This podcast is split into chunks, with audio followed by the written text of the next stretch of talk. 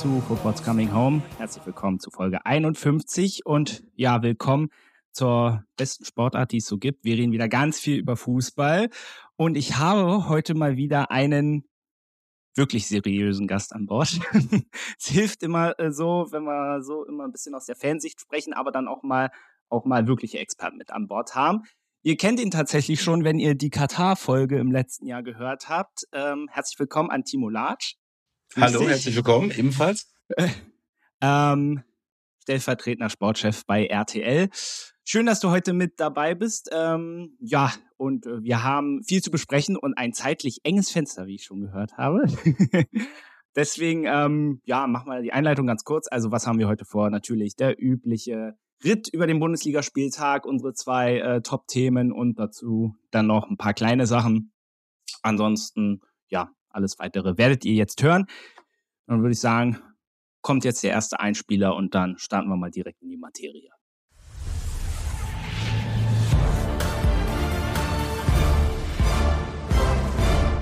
Wir beginnen heute ähm, tatsächlich mal mit, äh, mit dem Spiel der 1. FC Köln gegen den VfB Stuttgart. Ähm, ich habe das Spiel unter anderem deswegen ausgewählt, weil Timo natürlich durch RTL, aber auch sonst so natürlich eine ganz besondere Nähe zum FC hat. Aber es gibt ja momentan auch, ja, ähm, hat Köln ja auch eine sehr schwierige Zeit aktuell.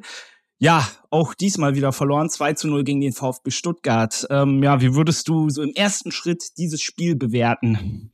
Nee, wenn ich gewusst hätte, David, dass wir über dieses Spiel heute hier ausführlich sprechen, dann wäre ich tatsächlich mal am Wochenende ins Stadion gegangen, weil das, äh, äh, weil das Lustige ist, ich äh, bin natürlich Sportjournalist, aber manchmal eben auch einfach Sportfan äh, und bin auch Mitglied des ersten FC Köln und kaufe ah, am Anfang der Saison, wie sich das gehört, immer so für drei, vier Spiele äh, ein paar Tickets und äh, hatte aber am Samstag dann äh, doch auch anderes vor und auch aus FC-Sicht schon mal ein schlechtes Gefühl.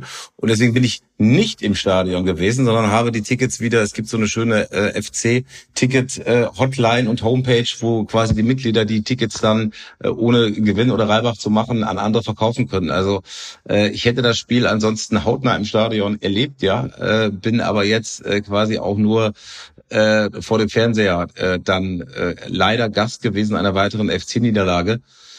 Und ja, die äh, Situation hier in Köln ist schon ernst. Ich glaube, Steffen Baumgart hat ja auch nach dem Spiel gesagt, es ist die ernsteste Situation, nicht nur seit er in Köln ist, sondern auch die schwierigste, seit er insgesamt Trainer ist. Und ich glaube, das trifft es ganz gut mit nur einem Punkt jetzt aus den ersten sechs Spielen. Ähm, ich glaube, dass man nach sechs Spielen tatsächlich immer so eine erste Bilanz ziehen kann. Wenn alle Mannschaften mal drei Heim- und drei Auswärtsspiele gemacht haben, äh, dann weiß man schon so in etwa, wo man steht. Und wenn man äh, den sechsten Spieltag und die Tabelle dann oft mit äh, dem 34. Spieltag vergleicht, dann gibt es noch so zwei, drei gravierende größere Veränderungen. Aber ansonsten ähm, stimmt die Richtung meist. Und die sieht für den ersten FC Köln im Moment tatsächlich ganz klar Richtung Abstiegskampf und im Moment sogar äh, tatsächlich Richtung Richtung Richtung Abstieg aus. Hm. Ähm, es gibt ja, und das haben wir ja auch in diesem Spiel gesehen, es gibt ja offensiv durchaus gute Ansätze, aber final ist es nicht zwingend genug, beziehungsweise werden auch einfach unfassbar viele Chancen vergeben. Köln hat mit die schwächste Offensive der Liga, gemeinsam mit Mainz und Eintracht Frankfurt. Das Problem ist ja auch so ein bisschen an der Geschichte. Ähm, es gibt ja noch ja sozusagen so ein kleines Damoklesschwert, was ja sonst noch so abseits des Sportlichen jetzt über den FC hängt mit diesem Kassurteil, was ja im Dezember gefällt wird. Das heißt, im blödesten Fall kann man ähm, dann auch im Winter transfertechnisch auch nicht mehr nachlegen, wenn es ganz blöd läuft. Ähm, du hast ja schon angesprochen, es geht jetzt in, in diese Richtung, aber kannst du den Kölner Fans irgendwie Hoffnung machen? Oder Gibt es was, wo, äh, wo du dich als Köln-Fan gerade ein bisschen festhältst? Also ich glaube erstmal, wir haben kein Trainerproblem. Wir haben mit Steffen Baumgart erstmal, also jetzt wir, weil mein Herz schlägt für den ersten FC Köln. Ich glaube, der, der Trainer ist der richtige. Ich habe bisher, bisher zumindest, das kann sich in Köln auch immer sehr schnell ändern, den Eindruck, dass äh, das Umfeld, also sowohl die Fans als auch der Boulevard hier in Köln noch relativ entspannt ist. Also dafür, dass man eben nur diesen einen Punkt hat aus sechs Spielen. Äh, und ich glaube auch, dass die Qualität der Mannschaft dann am Ende doch zumindest stark sein müsste, um zwei oder drei weitere Teams hinter sich ähm, zu lassen. Also ganz so schwarz sehe ich dann am Ende des Tages noch nicht, aber so langsam müssen halt die ersten Punkte her. Und wenn wir uns die, die Qualität der Truppe angucken, du hast eben die Offensive angesprochen. Also ich finde, äh, dass beispielsweise mit Selke, mit äh, Waldschmidt, äh, mit Tickes da zumindest mal äh, welche sind, die Tore schießen können. Das Blöde ist nur, sie haben es bisher in dieser Saison nicht gezeigt. Und genau das ist das Problem, weil von den Ansätzen her äh, hat der erste FC Köln sicherlich in den ersten Spielen deutlich besser performt, als es dieser eine Punkt hergibt. Aber die Stürmer treffen eben nicht. Und äh, wenn da vielleicht mal der berühmte Knoten platzt, dann glaube ich, äh, wird vieles zueinander finden und die Kölner werden ihre Punkte holen. Mhm. Äh, man schaut ja aber da auch schon ein bisschen so auf, auf die nächsten Gegner und oh, die haben es wirklich in sich. Also Leverkusen auswärts, Gladbach zu Hause, also gleich mal zwei Derbys, dann Le Leverkusen auswärts, Gladbach zu Hause, genau so. Und dann Leipzig auswärts, Pokal auswärts in Kaiserslautern kommt auch noch dazu. Gestern war ja die Auslosung. Uh. das nenne ich mal ein Hammer-Programm äh, jetzt im, im nächsten Monat. Aber also man wird nicht drum rumkommen, da dem einen oder anderen auf jeden Fall mal einen Punkt wegzunehmen. Ähm, ich glaube, der nächste Monat wird sportlich richtungsweisend. Absolut. Äh, bei den Spielen gegen Gladbach und gegen Leverkusen sage ich jetzt mal so ein bisschen ketzerisch als Kölner, ist egal, ob du zu Hause oder auswärts spielst, da machen die FC-Fans aus beiden sowieso immer ein Heimspiel. ja. Äh, ob das dann in, ob das dann in Leverkusen der Fall ist oder zu Hause gegen äh, gegen die Borussia, da bin ich übrigens dann auch im Stadion. Ja, äh, ich meine, gegen Leverkusen äh, hat man eigentlich im Prinzip im Moment keine Chance, aber es ist halt ein Derby, also sprich ist alles drin, auch wenn das immer so ein bisschen nach äh, Phrasenschwein klingt, aber da sind immer immer besondere Spiele gewesen, auch in der Vergangenheit. Ehrlicherweise muss man sagen, haben die Kölner sich in Gladbach nie so richtig wohl gefühlt. Also ähm, das sind beides schwierige Spiele ähm, und trotzdem ist die Hoffnung einfach da, weil das natürlich auch sehr emotionale Spiele sind, dass du vielleicht damit im Erfolgserlebnis dann nochmal äh, eine, eine andere Kurve und eine andere Wendung in die Saison reinbekommst. Mir war schon klar, dass es keine leichte Saison werden wird, weil die Kölner ja einfach auch, ähm, ja, ich sag mal, äh, wichtige Spieler, äh, wie beispielsweise Skiri vor der Saison, ja, oder Hector, äh, der dann aufgehört hat, äh, abgegeben haben, beziehungsweise ihr Karriereende verkündet haben. Äh, auch ein Timo Horn, der im Hintergrund vielleicht noch äh, eine wichtige Rolle gespielt hat. Also der FC ist gerade dabei, sich so ein bisschen neu zu erfinden, äh, darf dabei aber das Punktemachen nicht vergessen. Ja, was äh, die Stuttgarter aktuell den Kölner voraus haben. Sie machen die Punkte und zwar ähm, jetzt vielleicht auch mit den zwei Toren, die nicht Girassi äh, erzielt hat, was ja auch schon extrem ungewöhnlich ist, sondern äh, ja Neuzugang Dennis Undarf ist ja von Brighton gekommen mit einem Doppelpack. Allgemein die Stuttgarter, ich glaube, das ist so ein bisschen das Team in dieser Saison, ja, die man gar nicht immer genug loben kann. Auch wenn ich natürlich äh, jetzt mal um auf die Personalie Gerassi einfach mal zu kommen, zehn Saisontore bisher. Es wird ja viel von, ich sag sie mal in Anführungszeichen, Experten ja die Verwunderung geäußert, sage ich mal, dass die Bayern im Sommer nicht Girassi geholt haben. Da hat zum Beispiel Fernando Meira, habe ich ein Zitat gesehen, wo der sagte, ein Spieler wie Gerassi zu verpassen ist nicht gut. Kane ist ein großer Spieler mit einem Top-Gehalt, aber Gerassi hat die Qualität für den FC Bayern. Wir kommen gleich nochmal zum FC Bayern gesondert. Mm, aber mich würde da mal deine Inter Meinung interessieren, weil ehrlicherweise finde ich persönlich diesen, diesen Hype oder diesen Vergleich irgendwie etwas lächerlich, weil man darf nicht vergessen, Girassi, äh, der ist in jüngster Vergangenheit in der Bundesliga auch mal auf die Nase gefallen. Also ich finde, das ist jetzt aktuell super Stürmer, hat letztes Jahr schon super performt. Aber ich verstehe diese Vergleiche so absolut gar nicht. Ähm, ja, wie, wie stehst du dazu? Wie, wie siehst du das? Also ich halte das ähm, also ich halte das letzten Endes für totalen Quatsch, weil Gerasi natürlich im Moment der Shootingstar der Liga ist äh, und jetzt in, an diesen ersten sechs Spieltagen überperformt hat äh, und sicherlich, das hofft man für den VfB Stuttgart, äh, auch noch lange Zeit ähm, regelmäßig Tore äh, erzielt. Aber Harry Kane ist seit fast einem Jahrzehnt ein, ein fast Weltklasse-Stürmer, der in der englischen Nationalmannschaft spielt, der in der Premier League, glaube ich, die zweite oder drittmeisten Tore äh, aller, aller Spieler gemacht hat. Das ist dann eine komplett andere Klasse. Und äh, Girassi hat seinen Vertrag beim VfB Stuttgart im Sommer verlängert, ohne zu wissen, ob der VfB in der ersten oder zweiten Liga spielt. Also es ist nicht so, dass sich die großen Weltclubs äh, alle nach Girassi äh, gesehen haben und nur der FC Bayern hat ihn irgendwie verpasst, sondern äh, es ist ein guter Bundesliga-Stürmer, der im Moment eine herausragende Form hat und mehr ist es dann halt im Moment ehrlicherweise auch noch nicht. So und äh, als FC Bayern München Stürmer äh, musst du einfach da eine komplett andere Qualität haben. Äh, wenn die Bayern äh, neuen Neuer suchen, einen neuen Neuner, so heißt es, suchen, dann äh, muss der sicherlich zu den besten fünf Stürmern der Welt gehören. Äh, dazu gehört Harry Kane und bei allem Respekt dazu geh gehört äh, Gerasi nicht Vielleicht noch nicht, vielleicht macht er noch diesen Schritt, aber ich glaube, äh, der Vergleich hinkt dann doch ein bisschen, genauso wie man den Bayern ja in Anführungszeichen immer vorwirft, dass sie äh, äh, Boniface nicht geholt haben, äh, für, für den sich ja Leverkusen entschieden hat. Es sind einfach unterschiedliche Regale, ja, wo ich irgendwie ähm, reingreife und ähm, ob diese Spieler dann auch tatsächlich beim FC Bayern funktionieren würden, ähm, ist alles äh, Kaffeesatzleserei. Die Stuttgarter sollen sich über Gerasi freuen, die Leverkusener sollen sich über Boniface freuen und die Bayern über Harry Kane. Äh, da haben alle drei, glaube ich, im Moment viel Freude an ihren Stürmern. Der erste FC Köln guckt auf alle drei neidisch, ja. und ja. Äh, von daher äh, von daher sollte man diese, diese, diese Quervergleiche nicht machen. Es hat mal jemand gesagt, am besten sind ja sowieso immer die Transfers, die nie angekommen sind. Das heißt, da wird natürlich auch sehr, sehr viel glorifiziert und dann wird gesagt, ach, hätten wir doch mal den und den gekauft, der hätte viel weniger äh, gekostet und wäre viel, viel besser gewesen das ist äh, ja oft dann auch einfach Quatsch, sondern die Spieler funktionieren unter gewissen Bedingungen in bestimmten Situationen ähm, und da kann man äh, nicht einfach sagen, dass das bei einem anderen Verein dann auch genauso eins zu eins funktioniert äh, hätte als als Schablone. Ja, vollkommen klar.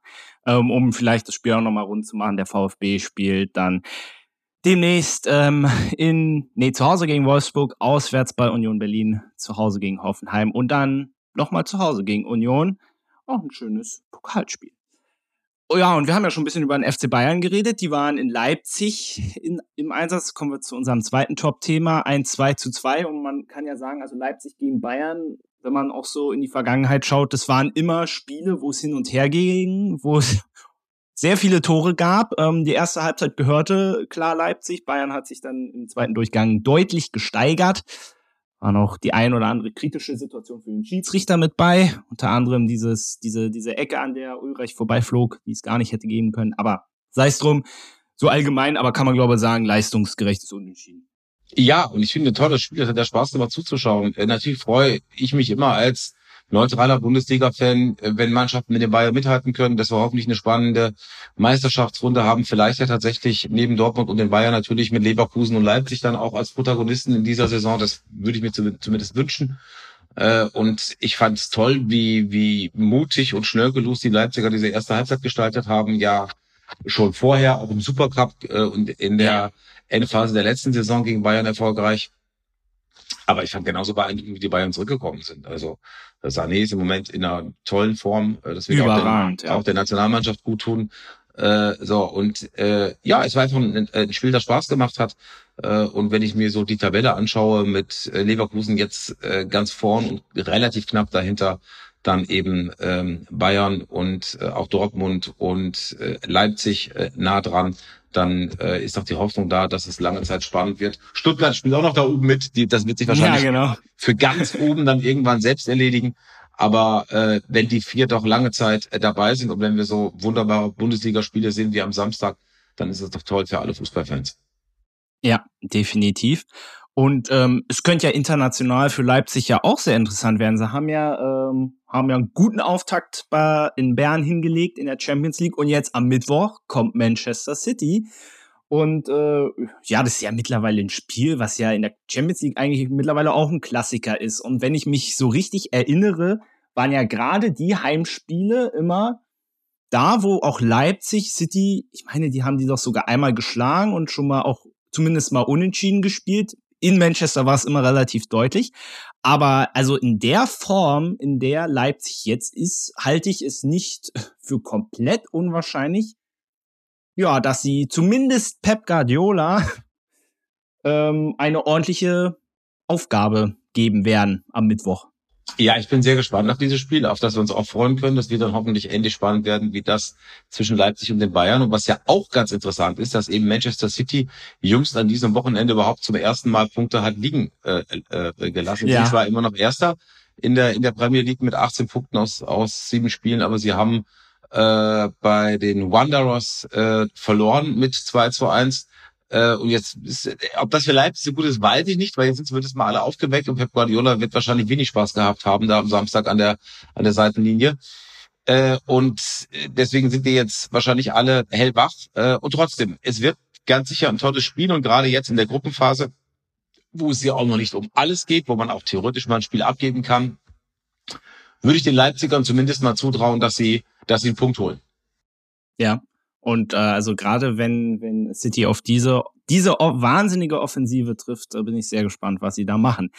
Es gab natürlich auch im Vorfeld, äh, ja, einigen, ja, einige interessante Schlagzeilen bei RB Leipzig, die, äh, ich glaube, am Freitag war das ja, die Trennung von Max Eber bekannt gegeben haben. Oliver Minzlaff sagte dazu ja auch vor dem Topspiel, es fehlte das Commitment für den Club, für die Stadt und damit auch für uns die Überzeugung, einen langfristigen Weg weiterzugehen. Es ging ja vor allem um die Tatsache, dass er Ebal ähm, ja gegenüber Bayern-Gerüchten ja nie ein klares Dementi abgegeben hat. Es ist ja so ein bisschen, also es, ich finde es sehr krass, diese Entscheidung, aber auf der anderen Seite von Minzlaff auch sehr mutig, dass er doch klar zeigt, ähm, nee, wir lassen uns das nicht alles gefallen, aber auf der anderen Seite habe ich mich gefragt, es scheint ja irgendwie dann doch sehr konkret gewesen zu sein, weil sonst gehst du ja diesen, finde ich, sehr extremen Schritt nicht. Ja, offenbar war äh, der Druck äh, ordentlich auf dem Kessel. Ich glaube, dass die Leipziger auch aufgrund ihrer Entwicklung in den letzten Jahren und sicherlich auch aufgrund der Entwicklung in dieser Saison auch ein ganz anderes Selbstbewusstsein haben als vorher. Äh, da ist ein Verein mit einer breiten Brust, der sich nicht alles gefallen lässt und äh, der natürlich in den nächsten Jahren auch ein potenzieller Konkurrent für die Bayern werden will, auch wenn es dann mal um das Thema deutsche Meisterschaft geht.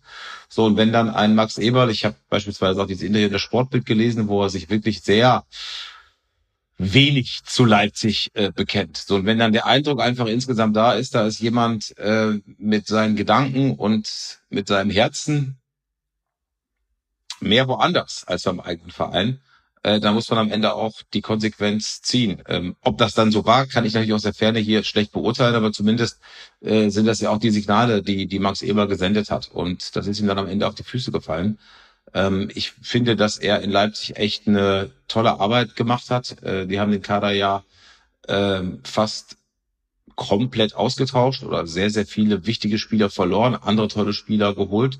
Äh, und Max Eberl hat das äh, insgesamt äh, prima gemanagt. Ich, er alleine ist ja auch erst äh, seit einem halben Jahr da, ähm, aber dieses, dieses ganze äh, RB-Team äh, hat, glaube ich, wirklich eine sehr seriöse und äh, tolle Transferpolitik gemacht in den letzten Jahren, in den letzten Monaten dann nochmal speziell. Also daran kann es nicht nur gelegen haben. Aber wenn dann äh, irgendwo der Eindruck da ist, dass, dass jemand nicht 100 Prozent, um jetzt die Leipziger zu zitieren, committed ist mit dem Verein. Und da geht es am Ende ja auch um Loyalität, um Glaubwürdigkeit, auch um Herzblut. Dann ist dann eine Trennung ähm, ja unausweichlich. Äh, und ich bin mal sehr gespannt, wie das jetzt weitergeht. Also ob die Bayern sich tatsächlich dann darauf einlassen und auch Max Eber, dass sie sich jetzt relativ schnell verheiraten oder ob das Ganze noch ein bisschen dauert. Bin mal sehr gespannt, weil Max Eber insgesamt sicherlich auch, was das Thema Glaubwürdigkeit angeht, äh, ja, nach dieser Gladbach-Geschichte und jetzt auch dieser Leipzig-Nummer, ja, schon, ich will nicht sagen, ein Problem hat, aber äh, ein Problem kriegen könnte, wenn dann jetzt nochmal irgendwie so eine Nummer kommt, die nicht so ganz gar ist. Es hat einen sehr fahren Beigeschmack, wo ich mir als Bayern-Fan halt auch überlegen wollen würde. Wir kommen gleich bei den Bayern noch zu einer ganz anderen Thematik, die ja auch kritisch ist. Ich aber dass du Bayern-Fan oh. bist, wenn ich das gewusst hätte. ähm, dass ich, äh, dass ich mir auch selber so denken würde, ach, würde jetzt Max Eber beim FC Bayern anfangen, Also würdest du dir da auch ähm, dann nicht ein neues Problem auch wiederum ins Haus holen? Und ach, weiß ich jetzt auch nicht. Ich müsste erstmal auch überlegen, was für eine äh, was für eine sportliche Funktion er überhaupt einnehmen würde. Also zum Beispiel Sportdirektor. Ich meine, das ist ja, da haben sie ja jetzt jemanden gefunden. Also weiß ich jetzt auch konkret gar nicht, wo man ihn jetzt eingliedern könnte. Uli Hoeneß meinte ja sowieso, es gibt da jetzt keinen engeren Kontakt, aber wissen ja alle, was das im Fußballgeschäft heißt. Ja, das wissen wir alle. Letzten Endes geht die Tendenz ja in sehr vielen Vereinen dazu, dass man einen Sportdirektor hat, äh, der eher so das Übergreifende im sportlichen Bereich managt und organisiert äh, und einen Sportdirektor, der tatsächlich dann eher für die Transfers verantwortlich ist. So war es ja auch in Leipzig. Ja, wo man ja neben Max Eberl noch Rufen Schröder hatte. So ist es ein bisschen bei den Bayern, glaube ich, auch geplant äh, wo sie erst damit freuen, wir jemanden auch aus diesem RB-Konstrukt äh, äh, haben. Also ich bin mal sehr gespannt, ähm, was da passiert. Mein Gefühl sagt mir, dass es so schnell dann am Ende auch nicht geht und vielleicht dann jetzt doch auch alle erstmal äh, die Kupplung treten und äh, vielleicht mal ein bisschen runterkommen und sich dann nochmal überlegen, was, was ist wirklich das Beste für den FC Bayern und was ist wirklich das Beste für Max Eber. Ja, würde ich dir zustimmen. Eine Sache noch zu diesem Spiel. Jerome Boateng ist wieder ein Thema beim FC Bayern, hat jetzt am Wochenende auch schon mittrainiert. Ähm, da hat jetzt Christoph Freund, äh, ich glaube, im Kicker-Interview gesagt, ähm, zu einer Verpflichtung, Bo Boatengs private Geschichten äh, sind für uns kein großes Thema. Ihr wisst, glaube zum größten Teil, worum es geht, um den Vorwurf der häuslichen Gewalt und so. Ähm, klamüsern wir das aber mal kurz auseinander. Also fangen wir mal mit dem sportlichen Aspekt erstmal an. Also ich sehe durchaus ein, äh, die Bayern sind auf der Innenverteidigerposition und das merkt man jetzt durch die Verletzungen zum Teil auch ähm, geschwächt. Man darf auch nicht vergessen, Kim wird, glaube Anfang Januar auch zum, zum Asien Cup reisen. Also da ist dann auch ein wichtiger Verteidiger weg. Ähm, von daher kann ich, kann ich mir Boateng gut vorstellen. Auf der anderen Seite sage ich mir aber auch sportlich, es hatte, es ist ja nicht geräuschlos auseinandergegangen damals. Und es hat ja auch sportliche Gründe, warum er im Sommer vertragslos geworden ist. Also frage ich mich auf der einen Seite sportlich, auf der anderen Seite auch mit diesen ganzen privaten Kapriolen und so, keine Ahnung, ob das wirklich so eine gute Idee ist. Kannst ja, du mir das da helfen? Ich auch. ich habe so ein bisschen meine Zweifel, vor allen Dingen ist, also ich habe heute irgendwo gelesen und habe gedacht, ja, das stimmt auch. Äh, die Bayern agieren ja fast wie so ein Abstiegskandidat, der auf den letzten Metern jetzt nochmal wirklich alle Register zieht, um doch noch mehr Qualität in die Mannschaft äh, hineinzukriegen. Äh, wo ich mir schon ein bisschen die bescheidene Frage stelle, wir haben jetzt Anfang Oktober, das Transferfenster geht in zweieinhalb Monaten wieder auf ähm, schaffen die Bayern es nicht noch bis dahin auch vielleicht ohne Boateng und holen sich dann im Winter, es gibt genügend Innenverteidiger auf dieser Welt, die wahrscheinlich weiterhelfen können. Ähm, wäre mir jetzt naheliegender äh, gewesen. Vielleicht wissen die Bayern aber auch, was das Thema Gesundheitszustand äh, der, der Innenverteidiger angeht, ein bisschen mehr als wir. Mag sein. Äh, und ansonsten, oder sind wir jetzt schon so ein bisschen in diesem privaten äh, Bereich, ähm, also die Bayern holen sich halt einfach unnötig Unruhe rein. Ja, dieses Thema äh, ist einfach noch offen. Man weiß nicht genau, wie es ausgeht. Es hat verschiedene äh, Revisionen gegeben äh, in diesem Fall. Äh, man sollte und darf niemanden vorverurteilen, 100 Prozent klar. Und wenn jetzt Boateng ein Bayern-Spieler wäre, dann finde ich, ist es auch nötig, dass die Bayern als Verein ihn dann auch unterstützen. Wie gesagt, solange auch kein Urteil gefallen ist, gilt die Unschuldsvermutung, alles fein. Aber die Frage ist doch, hole ich mir ohne Not dieses Thema und diese Schlagzeilen ins Haus? Und da bin ich schon ein bisschen verwundert, weil ähm, normalerweise äh, haben die Bayern an derselben Straße genügend äh, äh, Hollywood. Also da könnten sie jetzt auch auf Boateng, glaube ich, ganz gut verzichten. Und ob er dann wirklich mit seinen 35 Jahren jetzt ja dann immerhin auch schon seit vier oder fünf Monaten äh, tatsächlich ohne ohne Pflichtspiel also ich habe große Bedenken, ob äh, damit alle Seiten am Ende so richtig glücklich werden. Ja, also ich finde Christoph Freund, äh, so wie er da handelt und spricht, finde ich das wenig durchdacht und äh, vor allem auch, äh, dass der Fanschaft zu verkaufen, die ja, wo er ja auch dann am Ende mit nicht so schönen Plakaten verabschiedet worden ist. Also, und da einfach zu sagen, dass das kein großes Thema ist, also, boah, das, das, da bin ich gespannt, wie er das auf einer Mitgliederversammlung äh, verargumentieren möchte. Aber ja, schauen wir mal, wie sich das entwickelt. Ähm, aber die Gespräche sind ja mittlerweile äh, sehr weit, also würde mich da wundern, wenn die Bayern da doch noch einen Rückzieher machen. Ja, wenn die Bayern jetzt gar keinen Innenverteidiger hätten und äh, Jerome Boateng wäre der einzige, äh, den man auf diese Kosten verpflichten würde, dann würde ich auch sagen, naja gut, dann dann dann greift doch bitte schön zu. Aber so erscheint mir die Not nicht so akut, als dass man zu dieser Maßnahme greifen müsste. Und wir haben ja alle auch letzte Woche gesehen, Goretzka ist ein super Innenverteidiger. Absolut. Äh, ja, äh, Zumindest wenn es gegen Münster geht, ja. Ob es dann gegen, äh, ob es dann auf, auf ganz hohem internationalen Niveau reicht, äh, ich weiß es nicht. Aber nochmal, äh, für die Bayern geht's doch eigentlich bis Dezember äh, immer nur darum, dass man in der Champions League äh, überwintert, dass man im Pokal nicht rausfliegt und in der Bundesliga äh, äh, halbwegs äh, oben, oben dabei ist. Und die, die, die wirklich entscheidenden Spiele beginnen dann eigentlich erst ab Februar und so richtig beginnt die Saison für die Bayern meistens erst im März. Und bis dahin gäbe es auch noch andere Möglichkeiten, den Kader zu verstärken. Ja. Und vielleicht kommt dann auch noch eine Holding Six. Wir gehen mal weiter durch den restlichen Spieltag ganz fix. Ich glaube, Hoffenheim gegen Dortmund, das war das Freitagabendspiel, ein 1 zu 3 für den BVB. Ich habe so ein bisschen das Spiel äh, so als für den BVB so ein bisschen als Sieg des Willens bezeichnet. Ich glaube, das trifft's ganz gut und exemplarisch dafür ist auch das Tor von äh, Ryerson in der Nachspielzeit, der einmal äh, durch die komplette Hoffenheimer Hintermannschaft pflügt. Und jetzt am Mittwoch, ähm, ja, kommt der nächste Härtetest, äh, kommt der AC Mailand. Wie siehst du aktuell den BVB? Ja, schwierig. Der BVB äh, hinterlässt so einige Fragezeichen in meinem Gesicht, weil äh, die reine Punkteausbeute natürlich total in Ordnung jetzt ist. Ähm, es stört, wenn denn dann überhaupt nur dieses 2-2 zwischendurch mal gegen Heidenheim, aber ansonsten ist der BVB dabei, äh, hat noch kein Spiel in dieser Saison verloren, ist auf äh, Schlagdistanz äh, zum Tabellenführer. Alles ist fein. Äh, das mit Füllkrug scheint sich, glaube ich, auch so anzudeuten, dass es auf Sicht funktioniert könnte. Und trotzdem, ich habe dieses Spiel gesehen am Freitagabend, äh, waren sie am Anfang wirklich richtig gut und haben gespielt wie eine Spitzenmannschaft hatten zwischendurch aber auch richtig viel Glück, aber haben dann eben am Ende äh, ihr Spiel gewonnen, was ja dann auch erstmal eine Qualität ist. Also ich habe den Eindruck, dass die, dass die Dortmunder ähm, schon die Möglichkeit haben, eine gute Saison zu spielen, weil äh, sie gewinnen jetzt, obwohl sie bei weitem noch nicht ihr Limit an Möglichkeiten ausschöpfen.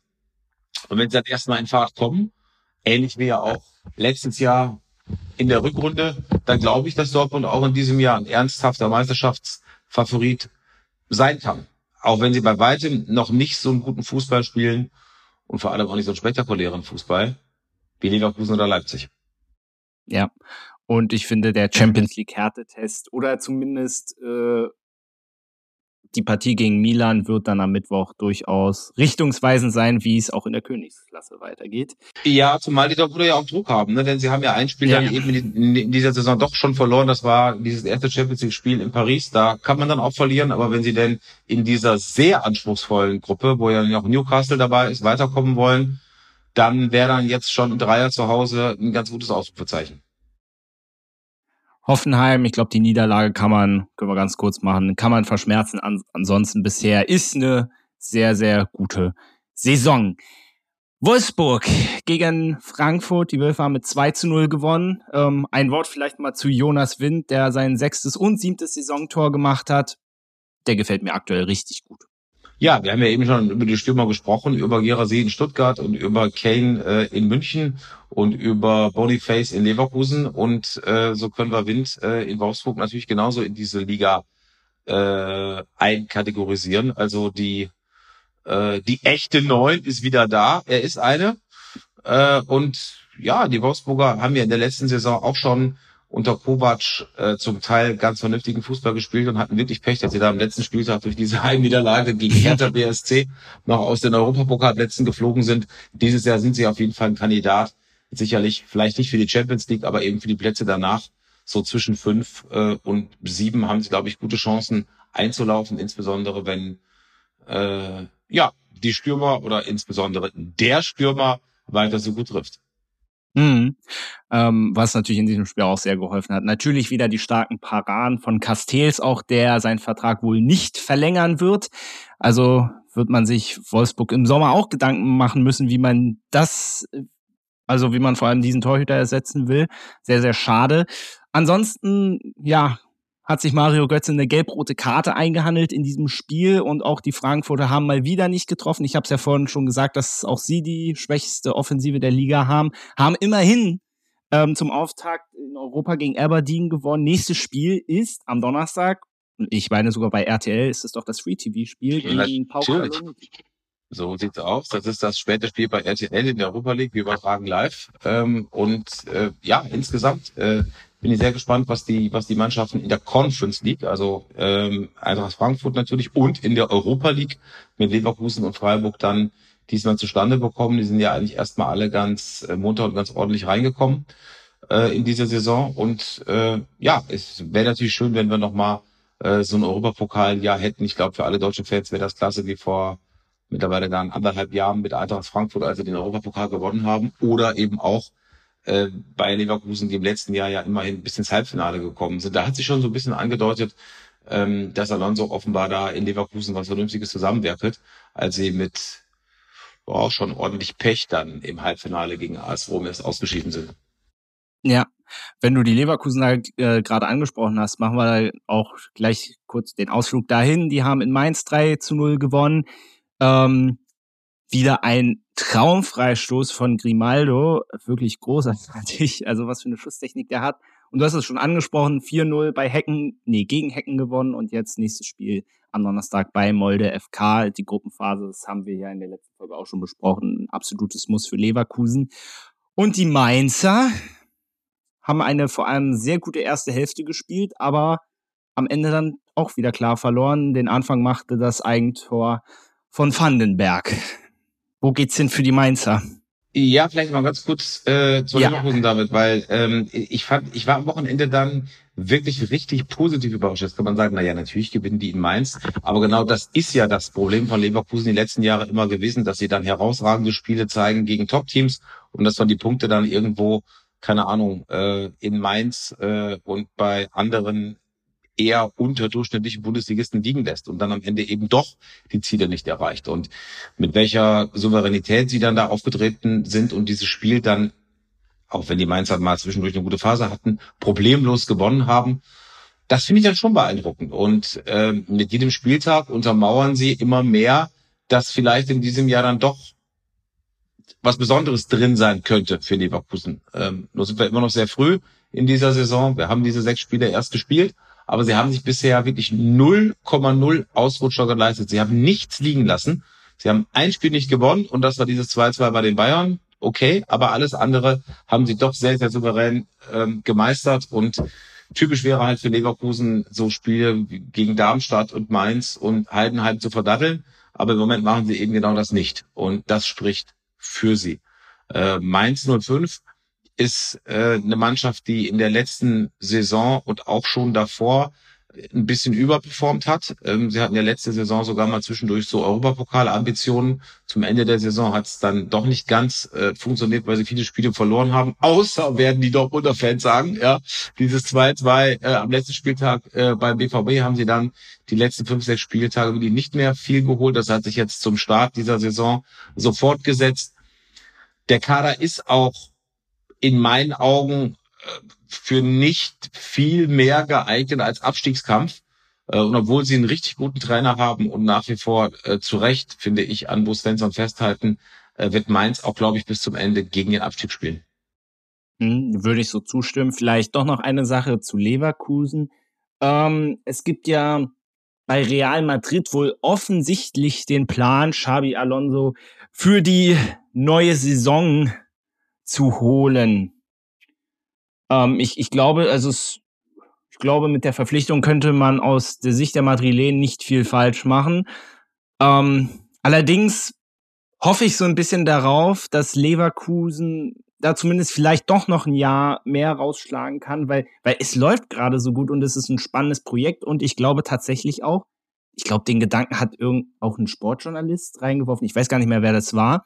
Aber dass es ja auch ein spannender Gedanke ist, wenn so viele äh, junge, gute Spieler sehen, wie, wie toll der arbeitet, kann das ja Leverkusen im nächsten Sommer, wenn er bleibt, ja noch mehr helfen. Dass da viele Leute sagen, okay, Leverkusen ist jetzt vielleicht nicht der Nummer eins Verein, wo ich hingehen wollen würde, aber mit diesem Trainer, äh, Trainer arbeite ich sehr gerne zusammen. Das ist alles möglich. Am Ende, glaube ich, ist Leverkusen äh, ganz gut beraten, erstmal im Hier und Jetzt zu leben, weil sie einfach in den letzten äh, anderthalb, zwei Jahren, insbesondere auch mit Simon Rolfe, sehr viel richtig gemacht haben. Haben die mit, mit Alonso den richtigen Trainer geholt, der ja übrigens auch, der auch der eine oder andere kritisch gesehen, jemanden zu holen, der äh, naja, wenig Trainererfahrung hat, der äh, auch weit weg davon war, äh, äh, gutes Deutsch zu sprechen, was auch mal wichtig ist, logischerweise, äh, und wo man sich nicht so ganz sicher war, fühlt der sich denn äh, nun wirklich in Leverkusen wohl. Äh, und das hat alles wunderbar funktioniert. Sie haben genau die richtigen Spieler geholt. Ähm, aber über kurz oder lang, Leverkusen kann zwar eine Menge bieten und eine Menge mehr bieten als viele andere Bundesligisten, aber da sind wir jetzt wieder bei den Regalen. Ja, das oberste Regal sind sie dann am Ende, wenn man europäisch schaut, eben nicht. Äh, sondern da gibt's natürlich dann, wenn Real Madrid dann plötzlich anklopft oder der FC Barcelona oder vielleicht auch der FC Bayern, auch da muss man ja mal gucken, wie es am Ende mit der Trainerposition weitergeht. Also Fußball kann viel passieren. Fünf Euro fürs Rasenschwein. äh, und ähm, ich glaube aber, dass er mit, mit, mit dem, was er da für eine Visitenkarte im Moment in Leverkusen hinterlegt hat, nicht mehr sehr lange Trainer sein wird in Leverkusen.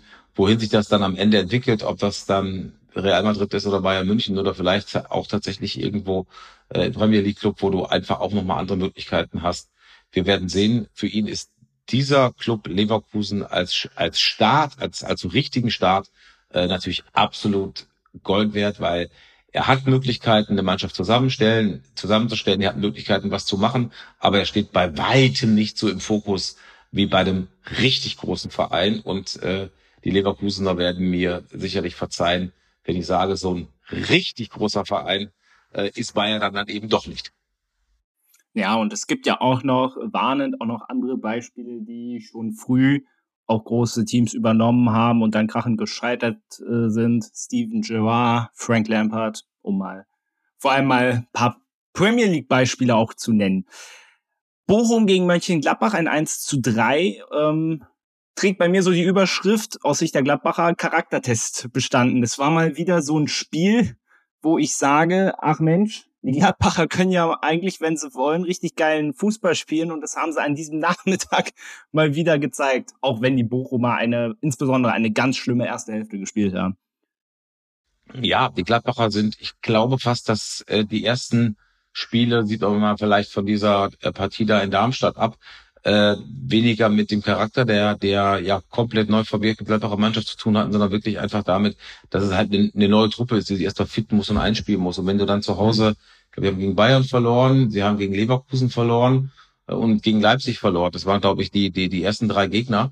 Äh, das ist natürlich schon äh, ein ordentliches Pfund zum Start. So, und jetzt haben sie dann wirklich die, die Aufgabe und die Pflicht gehabt, in Bochum was zu machen. Das haben sie dann auch halbwegs souverän äh, geschafft. Und jetzt muss man mal gucken, wie sich das weiterentwickelt. Der nächste Gegner ist zu Hause gegen Mainz. Ist für Gladbach, glaube ich, ein ganz entscheidendes Spiel. Äh, wenn sie das gewinnen sollten, dann glaube ich, können sie sich auch nachhaltig so in Richtung gesicherte Zone und, und Mittelfeld verabschieden. Mehr ist, glaube ich, in diesem Jahr einfach auch nicht drin, als bestenfalls irgendwas so zwischen acht und zehn. Ähm, wenn sie nicht gewinnen, dann kann es durchaus sein, dass sie, dass sie durchaus noch ein bisschen brauchen, um sich dann gänzlich von unten zu befreien. Ja, also dass äh, noch ein bisschen mehr Zeit auch gerade mit diesem Team benötigt, sehe ich durchaus ein. Aber ich meinte vor allem mit dem Thema Charakter, dass ich und ich als Bayern-Fan muss es ja wissen, weil ich weiß, dass Bayern in Gladbach äh, erfahrungsgemäß sehr schlecht aussieht. In diesem Jahr hat ja auch nicht viel gefehlt, also da hat der Gladbach auch wieder sehr stark aufgespielt, aber dass ich immer so auch gerade in den letzten Jahren immer so das Gefühl hatte, Mensch, wenn es gegen Bayern geht, dann holen sie ihr bestes Spiel raus und wenn dann solche Gegner kommen, mh, hm, hört es auf einmal auf. Äh, wir haben es ja dann eine Woche später in Darmstadt gesehen, wo sie es immerhin noch in ein Unentschieden gebogen haben. Ja. Aber deswegen fand ich auch gerade auswärts in Bochum ist auch nicht ohne und dann vor allem auch zur Pause schon 3-0 zu führen und ja, hin, hinterher wurde es, hinten raus wurde es vielleicht, hätte es noch ein bisschen knifflig werden können, wenn vor allem dieses eine Tor noch gezählt hätte. Aber ansonsten sind die Gladbacher, äh, wie sie es können und war am Ende Geschichte. Zu Union gegen Heinheim kommen wir jetzt. Ähm, und ja, ich, ich reiche gleich mal so die Frage weiter. Die Unioner haben verloren in Heidenheim. Sie haben jetzt alle fünf Spiele im September verloren, wettbewerbsübergreifend. Kann man so sagen, dass das so bei den Unionern, wo es ja in den letzten Jahren eigentlich immer nur Superlative gab, äh, dass jetzt so die erste kleine Krise ist? Ja, ich glaube, dass ähm, ich noch nicht von einer Krise sprechen würde, sondern ich würde eher sagen, dass die Unioner so in der Realität angekommen sind. Ähm, das ist auch alles nichts Dramatisches. Und ehrlicherweise, es verwundert mich auch nicht. Ich habe vor der Saison so, man macht ja immer irgendwelche Bundesliga-Tabellen als Tipp. Äh, ich hatte da, glaube ich, den VfB Stuttgart auf Platz sieben getippt und Union Berlin auf Platz neun oder so oder auf Platz zehn und bin dann äh, fast schon eingefaltet worden, wie man denn bitteschön wetten kann, dass der VfB Stuttgart vor Union Berlin landet. Ja, die einen kommen aus der Champions League und die anderen sind äh, sind gerade in der Relegation gewesen. Äh, Union Berlin hat einfach in den letzten Jahren ähm, ich habe den Begriff eben schon mal in einem anderen Zusammenhang äh, benutzt, äh, überperformt. Ja, die haben zwar eine ganz gute Truppe, wo aber wirklich alles extrem gut gepasst hat wenig Verletzte. Sie spielen seit Jahren auch ein gleiches System. Urs Fischer weiß genau, was er machen muss. Du weißt genau, wenn du gegen Union Berlin spielst, äh, was du kriegst. Ähm, gut bei Standardsituationen. So, aber am, am, am Ende ist es dann so, dass dieser Plan dann vielleicht dann doch auch mal noch ein bisschen mehr durchschaut wird. Und wenn du dann jetzt diesen Rhythmus hast mit diesen besonderen Champions League Spielen, spielst immer alle drei Tage, ähm, ja, dann lässt vielleicht die Konzentration an der einen oder anderen Stelle dann auch mal ein bisschen nach. Und dann verlierst du halt eben auch mal ein Spiel in Heidenheim, was ihnen vorher in den letzten zwei, drei Jahren nie passiert ist. Und ich glaube, die Unioner tun gut daran, wenn sie, wenn sie äh, gucken, dass sie ihre, ihre erstmal ihre 40 Punkte holen äh, und dann werden sie am Ende wahrscheinlich irgendwo diesen Dunstkreis, wo sie jetzt auch stehen, um Platz 10 landen. Ich habe mal lange mit Felix Groß, der einer unserer RTL-Experten ist, rund um die äh, Europa mhm. League und Conference League, äh, ist vor der Saison über Union gesprochen.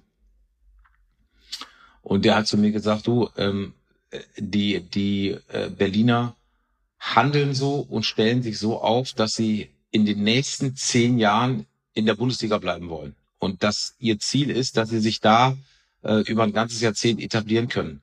So, und äh, wenn sie das schaffen, dann haben sie verdammt viel erreicht. Äh, und äh, dass dann vielleicht auch mal eine Saison dazwischen sein kann, wie die letzte oder vorletzte, wo man äh, dann warum auch immer, weil irgendwie alles passt, plötzlich in der Champions League landet, ist, ist ja einfach klasse. Aber realistisch betrachtet ist Union eine Mannschaft fürs Bundesliga-Mittelfeld. Ja, und ich meine, wovon reden wir noch? Wir sind noch ziemlich am Anfang der Saison und wenn man sich auch die Spiele so angeschaut hat, auch in Heidenheim, also es hätten sie auch nicht verlieren müssen. Ähm, und wenn dann Heidenheim vor allem auch so ein geniales Freistoßtor von Jan-Niklas Besse, der sich direkt wieder für das Tor des Monats bewirbt, ähm, das ist dann, da bist du manchmal auch machtlos. Vielleicht noch ein abschließendes Wort zur Union. Ich bin da sehr gespannt drauf, wie sie sich dann morgen in der Champions League, äh, in der Champions League schlagen gegen Sporting Braga. Wenn man europäisch noch was reißen möchte, ist das schon ein Spiel, wo man Punkte mitnehmen sollte, im Idealfall gewinnen sollte. Und ich freue mich sehr, dass ich morgen mit einem Kumpel im Stadion bin. Also ich bin ich sehr gespannt. Champions League im Olympiastadion. Das wird richtig nice. Das wird auf jeden Fall ein tolles Erlebnis werden. Die äh, Unioner haben ja schon damals bei den Spielen in der, ich glaube, Conference League war das im Olympiastadion. Genau. Eine ziemlich tolle Stimmung ähm, fabriziert. Damals äh, waren es noch so ein bisschen Corona-Zeiten. Ja, das heißt, das Olympiastadion war zumindest, wird auch einmal da gewesen. Da war es zumindest irgendwie nicht richtig voll oder nur so halb voll, kann ich mich erinnern. Aber äh, ja, das wird ein besonderes Fußballerlebnis werden und das ist wirklich diesen, diesem Verein und diesen Fans auch, auch, auch nur zu wünschen. Ja. Noch ein lobendes Wort zu Heidenheim. Ähm, äh, wieder ein, ein Heimsieg und ja, es verfestigt sich immer mehr meine These, dass ich glaube, dass Heidenheim die Klasse hält. das freut ja, mich auch das habe ich vor der Saison prognostiziert, dass sie zumindest eine realistische Chance haben, weil auch da äh, sind äh, wirkliche Profis äh, am Werk, die wissen genau, was sie tun. Äh, die haben natürlich eine, äh, eine Mannschaft, die äh, von der Besetzung her zu den, zu den Schlechteren in dieser Liga gehört, aber ähm, da ist Ruhe im Verein. Ähm, die gehen natürlich mit einer unfassbaren Leidenschaft und Begeisterung in, in ihre erste Bundesliga-Saison. Die sind bereit, immer auch nochmal drei Meter mehr zu laufen und nochmal einen Fuß dazwischen zu stellen. So, und sie haben sich am Anfang ein bisschen schwer getan, äh, reinzukommen, hatten so ein ganz blödes Spiel, glaube ich, gegen Hoffenheim da mal drin, wo sie führten und dann ja. noch verloren haben. So, und dann hat sie, glaube ich, so diese, diese zweite Halbzeit in Dortmund, wo sie äh, plötzlich gesehen haben, Mensch, wir können hier, wir können hier mitspielen. Und wir können, wir sind sogar in der Lage, in Dortmund vielleicht sogar zu gewinnen, obwohl wir nur zwei hinten äh, liegen. Am Ende war es dann 2-2. Das hat ihnen, glaube ich, so die, die, die, äh, die letzten Augen geöffnet, äh, dass sie in der Bundesliga mithalten können. Und äh, ja, ich glaube, sie haben eine realistische Chance, ähm, drin zu bleiben und werden vielleicht am Ende irgendwie so zwischen 13 und 15, 16 landen können. Ich habe so glaube auf 16 getippt. Aber wenn ihr auf jeden Fall schöne Tore sehen wollt, könnt ihr gerne mal nach Heidenheim fahren. Da gibt es offensichtlich ein paar. Noch schnell die zwei Sonntagspartien. Darmstadt äh, 4 zu 2 gegen Werder. Diesmal haben sich die Lilien wahrscheinlich gedacht, okay, schießen wir mal sicherheitshalber noch ein Tor mehr, dass es am Ende dann diesmal auch wirklich reicht für einen Sieg. Ähm, es ist wirklich Wahnsinn, was Darmstadt gerade in den letzten Spielen zu Hause an Offensivbesteck so rausholt. Also das ist wirklich richtig, richtig gut. Und jetzt hat es auch endlich zum ersten Saisonsieg gereicht. Auf der anderen Seite steht natürlich Werder Bremen, die ich am Anfang noch gelobt habe der Saison, weil ich dachte, die Defensive ist endlich mal ein bisschen stabiler geworden. Hm. Haben sie jetzt wieder so ein bisschen eingefangen, diese Meinung. Ja, das stimmt. Und die Bremer haben eigentlich schon das Ganze Kalenderjahr über keinen besonders guten Lauf, muss man sagen. Äh, sie haben eine relativ schwache Rückrunde gespielt, äh, haben sehr davon gezehrt, dass die Hinrunde im letzten Jahr so, so überzeugend äh, war. Dann haben sie sich jetzt im genau richtigen Moment letzte Woche mit dem Sieg gegen Köln da unten nochmal rausgeschossen. Aber für mich ist Werder Bremen tatsächlich auch schon noch ein Abstiegskandidat. Also da ist durchaus möglich, dass sie da unten reinrutschen, weil so eine Stabilität, so eine Selbstverständlichkeit fehlt. Und ähm, also du, du darfst äh, bei aller Qualität die Darmstadt natürlich, aber du darfst nicht beim Tabellenletzten äh, und bei einem Aufsteiger äh, nach glaube ich 60 Minuten stand es 0-4. Also das ist dann das ist dann schon äh, äh, too much, äh, das muss man ehrlich sagen.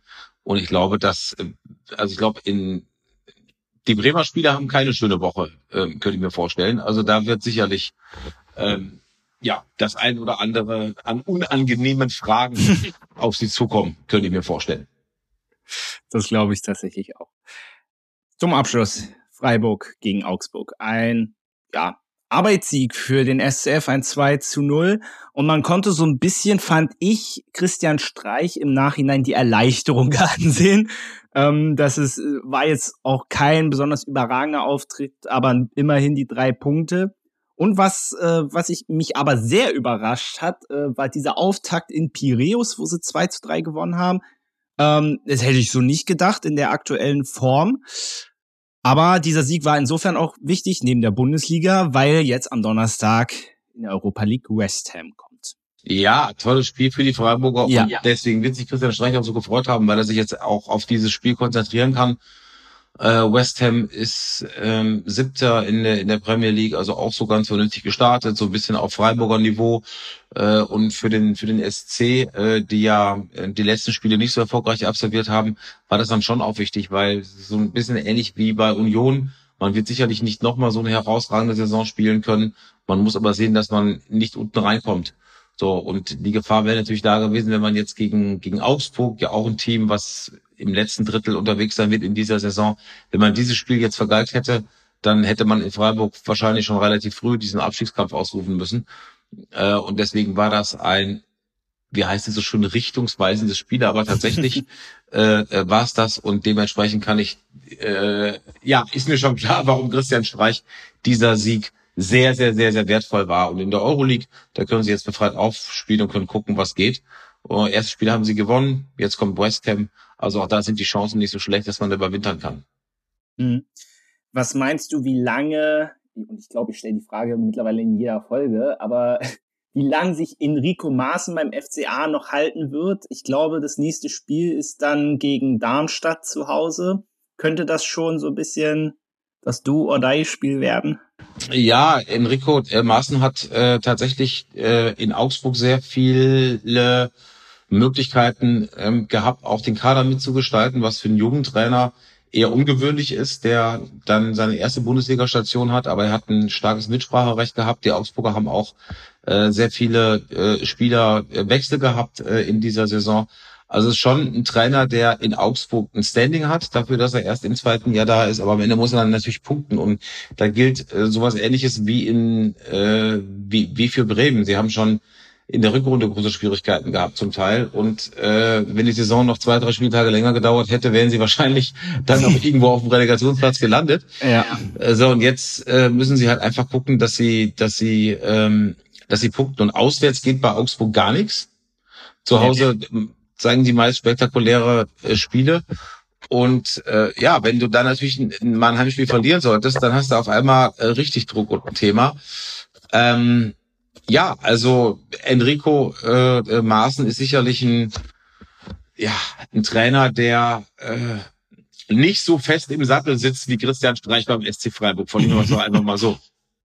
Ja. Ja, also wie gesagt, ich glaube da tatsächlich auch, dass das eine entscheidende Partie sein wird. Ähm, ja, und dann schauen wir mal, wie es weitergeht. Äh, auf jeden Fall spannende Wochen in der Bundesliga. Ähm, ich glaube, dann haben wir soweit den sechsten Spieltag. Und wenn ich mir mal einen Blick auf die Uhr erlaube, ähm, würde ich mal sagen, das Schalke-Thema stellen wir doch mal noch hinten an, aber das wird äh, in zwei Wochen auch noch warm sein. Aber eine Sache wollte ich trotzdem noch schnell unterbringen, und zwar die Thematik. Julian Nagelsmann ist jetzt der neue Bundestrainer. Wir haben in der letzten Folge ja noch ausgiebig darüber philosophiert, wer es wird. Was hältst du davon? Ja, ich glaube, es war die äh, bestmögliche Lösung. Ja, die Frage ist ja immer, was wäre denn die Alternative gewesen? Ich glaube, äh, dass Julian Nagelsmann jetzt für dieses Projekt der Richtige ist. Ich glaube, dass er besser ist, als äh, jetzt da irgendwo Felix Magath oder Louis van Gaal äh, aus der Versenkung zu holen.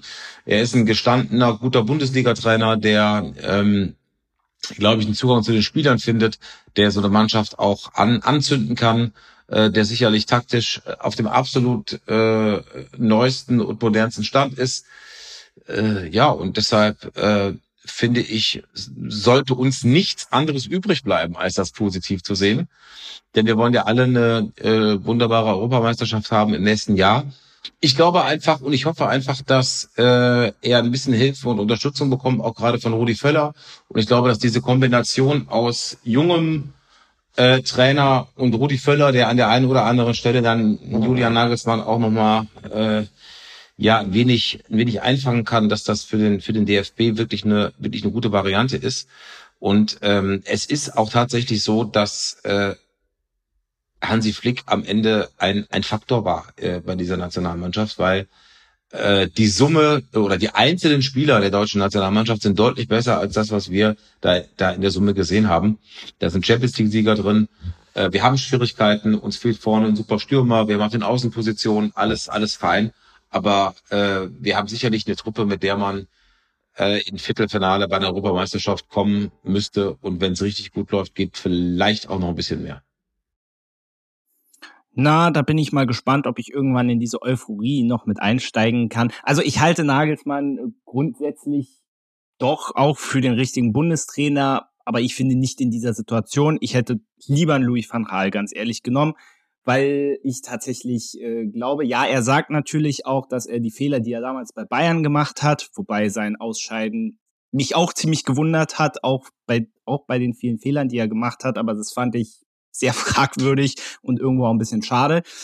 Ähm, aber trotzdem, ja, bin ich gespannt, ob er auch wirklich aus den Fehlern gelernt hat. Wie gesagt, es ist ja, war ja auch sehr gespalten. Ähm, jetzt trifft er auf die Spieler, mit der er mitunter, mit denen er mitunter nicht klar kam. Wie geht er damit um? Wie gehen die Spieler damit um? Und ich, ich weiß halt nicht, ich hätte ihn mir gut vorstellen können, beispielsweise, wenn man jetzt nach der WM gesagt hätte, man macht mit Hansi Flick nicht weiter. Ich glaube, da wäre die Situation eine andere gewesen. So halte ich ja jetzt diesen Zeitpunkt, weiß ich nicht, ob ich das gut finde, ihn jetzt so für diese Situation jetzt zu holen. Da hätte ich mir ein bisschen mehr Erfahrung gewünscht, auch gerade was Nationalmannschaft angeht. Und die hat, finde ich, Louis van Gaal, ja, Felix Magath hätte ich jetzt auch nicht unbedingt. als erstes genommen. Aber wie gesagt, Van Gaal hätte ich gerne gesehen. Aber ganz klar, ich halte Nagelsmann auch ein super Trainer. Das kann richtig gut werden. Aber ja, das muss er, mir muss das noch so ein bisschen äh, beweisen, sage ich mal. Aber ich lass mich da gerne, lass mich da gerne überraschen und wir wollen ja auch alle eine schöne Heim-EM. Absolut. Ähm, ja, und wir, wir werden mal sehen, wie er es gleich ähm, auf der USA-Reise macht. Was ich auch immer noch ein bisschen skandalös finde, dass man die macht. Aber gut, okay. Die Wege des DFBs sind manchmal unergründlich.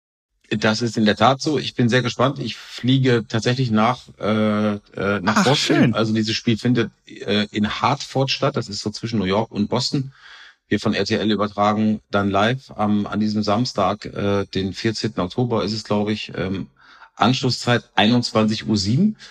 Äh, und dann gibt's ja direkt äh, danach noch ein äh, weiteres Spiel, was nicht minder interessant sein dürfte, in Philadelphia äh, gegen Mexiko. Äh, und ich glaube, ja, das äh, werden wir eine andere Nationalmannschaft sehen als zuletzt so oft unter Hansi Flick. Und ich bin schon mal sehr gespannt. Die Kadernominierung von, äh, von Nagelsmann ist, glaube ich, am Freitag. Äh, wen er denn da einlädt und vielleicht kann man daraus dann auch schon ein bisschen was ableiten. Hm.